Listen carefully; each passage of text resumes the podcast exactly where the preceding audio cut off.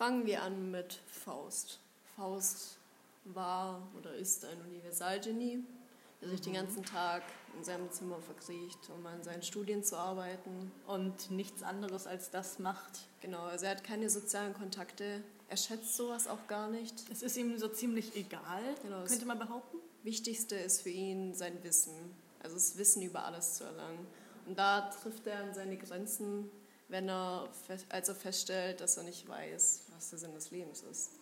Und er nicht weiß, wie er es herausfinden soll. Er weiß, er kommt mit seinen Studien so nicht weiter und er findet so keine Lösung. Und das ähm, macht ihn einfach so wahnsinnig, wahnsinnig, dass er sogar darüber nachdenkt, sich das Leben zu nehmen, wie man ja äh, auf einer Seite nachlesen kann. Wie hat er das nochmal machen wollen? Ich bin mir gar nicht mehr sicher. Naja, ist er auch grundsätzlich egal. Hauptsache, wir wissen, dass er es machen wollte.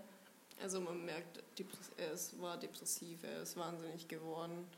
Klar, wenn man keine menschlichen Kontakte mehr hat, dann endet man halt irgendwann mal. Ja. Und dann ähm, kommt eben Mephisto ins Spiel. Und zwar Mephisto hat von Gott den Auftrag bekommen, zu Faust zu gehen und ihn sozusagen zu verführen, hört sich doof an, aber ihn Ja. einfach dazu verleiten, rauszugehen und Wieder Glück zu spüren. ja, aber ihn auszutricksen.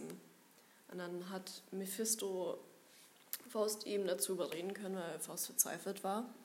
Er wusste nicht, wie er weitermachen sollte. Und Faust war dann einfach so am Ende, dass er dann diese Grenze überschritten hatte, so Ja. wie wir es davor drüber geredet haben.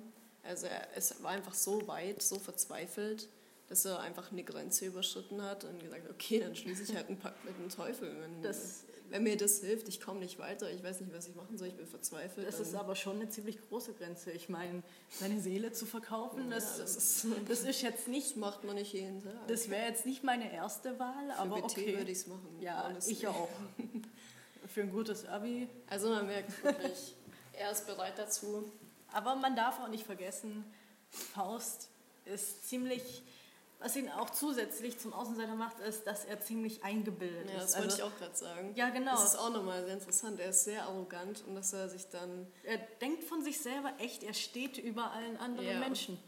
Und er versucht auch mit diesem Erdgeist, war das ein Geist? Genau.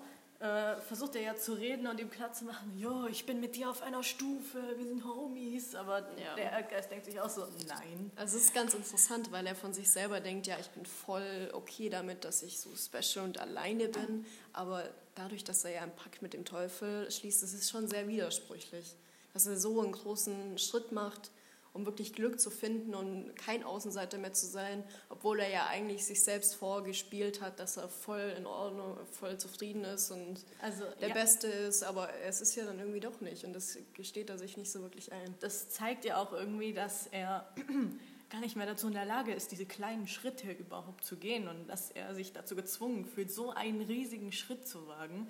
Weil normalerweise könnte man sagen, ja, geh einfach raus, red mit Leuten, sei normal. Aber er kann nicht normal sein. Er kann das einfach nicht. Ja. Das lässt seine Persönlichkeit überhaupt nicht zu.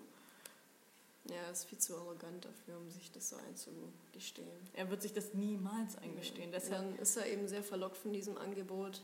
Als er das dann auch eingegangen ist, hat er dann auch sehr bipolarische Persönlichkeitsstörungen, also er hat Stimmungsschwankungen.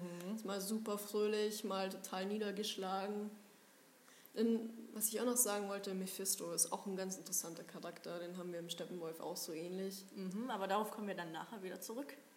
dass Mephisto einfach da war, die Person war, die Faust im Endeffekt äh, geholfen hat, diesen Schritt zu gehen. Also der Fa- Faust hat den Schritt nicht alleine gemacht. Das hätte er auch nie Es war geschafft einfach diese. Leitperson, die gekommen ist und ihm das Angebot gemacht hat und gesagt hat, hey, ich zeig dir diese Welt. Also da war eine Person, die ihm aktiv in diese Welt gebracht hat. Aber also er hat den ja. Schritt nicht alleine gemacht. Aber ich finde, im weiteren Verlauf merkt man auch, dass sein Außenseitertum ihm, das, äh, das hat ihm nicht wirklich psychisch gut getan. Also das merkt man schon von Anfang an. Aber zusätzlich finde ich auch wichtig noch zu erwähnen, dass er irgendwie ein gestörtes Verhältnis zur Liebe hat. Ich meine, später, also Faust ist alt.